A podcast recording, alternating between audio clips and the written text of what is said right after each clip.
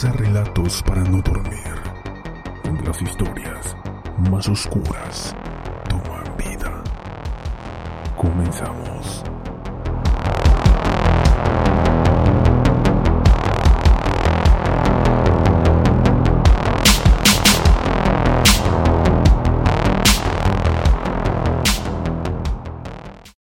Este, ¿qué Bueno. onda? ¿Qué onda? ¿Cómo estás, hijo? Pues, no, yo no importo. Oye, mis mascotas. Ahí, ahí está.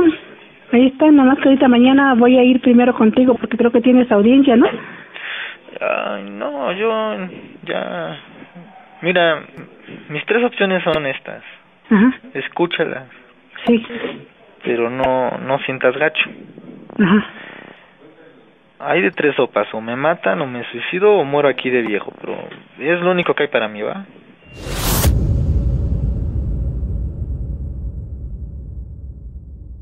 Hola comunidad de relatos para no dormir. Antes de comenzar los invito a que nos sigan a través de Instagram, donde subimos fotografías sin censura de los casos que hablamos. Sin más que decir, comenzamos con nuestro siguiente caso. Oscar García Guzmán, el monstruo de Toluca.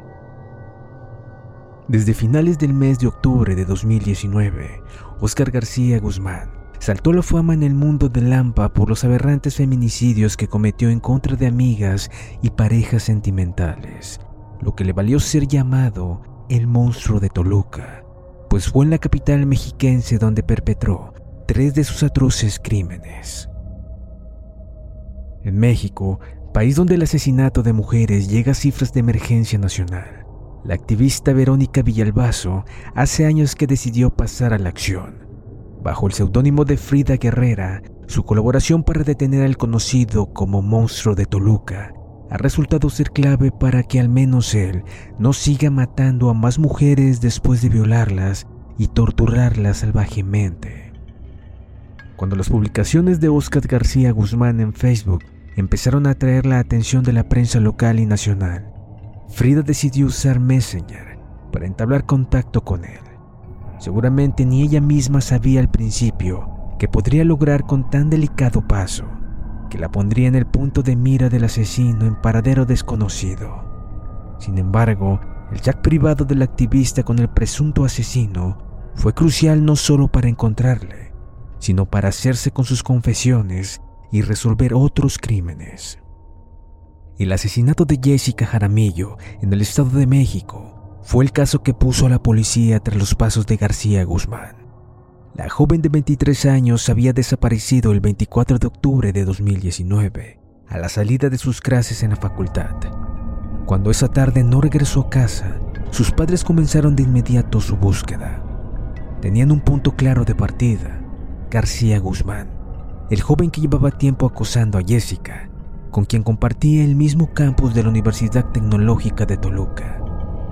El acoso, de hecho, había llegado a tal extremo que Jessica, movida por el miedo, había decidido cambiar de universidad. Frida Guerrera no dudó en ponerse en contacto con los padres de la chica, a quienes acompañó en la vigilia de cuatro días frente a la casa del acosador. Con insistencia, pidieron la correspondiente orden judicial para registrar la vivienda de Guzmán en la colonia Villa Santín, pero esta llegó demasiado tarde. La madrugada del primero de noviembre, encontraron en el interior del domicilio el cuerpo sin vida de Jessica, asfixiada en la bañera.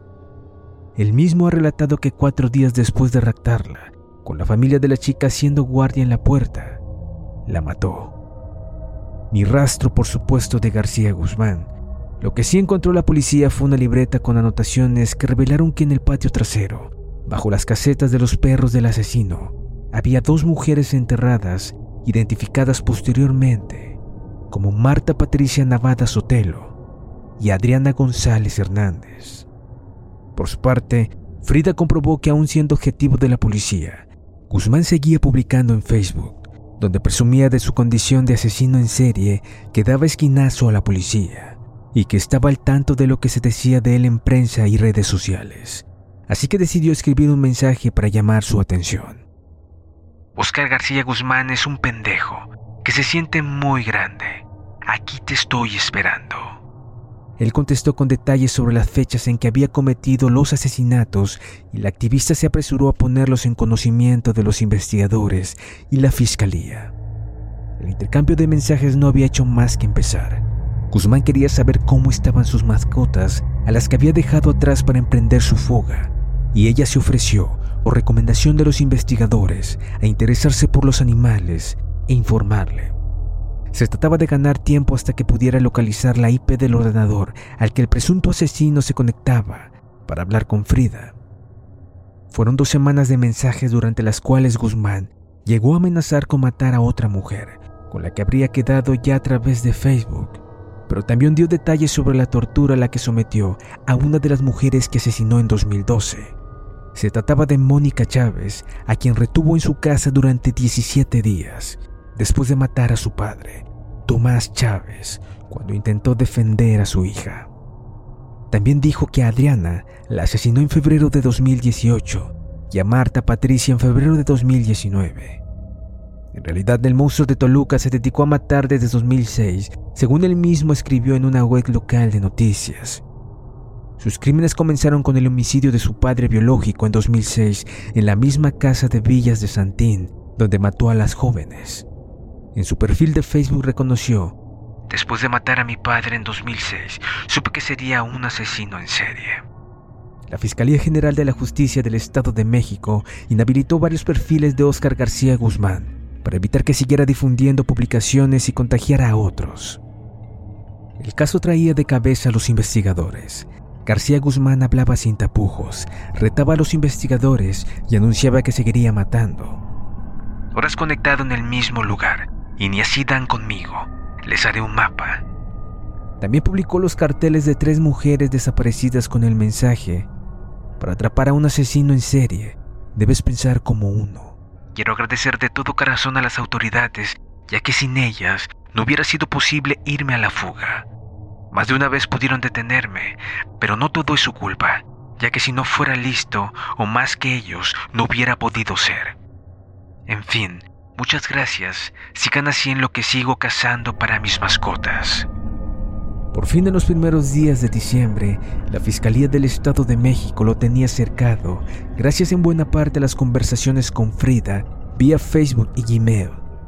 Se elaboraron redes de vínculos, seguimientos telefónicos, rastreos de cuentas en redes sociales y operativos en diversas zonas, hasta que el asesino fue ubicado en Ciudad de México el 6 de diciembre, a pocas horas después de que enviara un correo electrónico a Frida. Tras su captura, se supo que el monstruo de Toluca era un psicópata y que gozaba matando mujeres. A Oscar se le imputan al menos tres asesinatos de mujeres. Jessica, Patricia y Adriana, tres jóvenes mujeres de 23, 25 y 27 años de edad. Pero aún se cree que existe un mayor número de víctimas.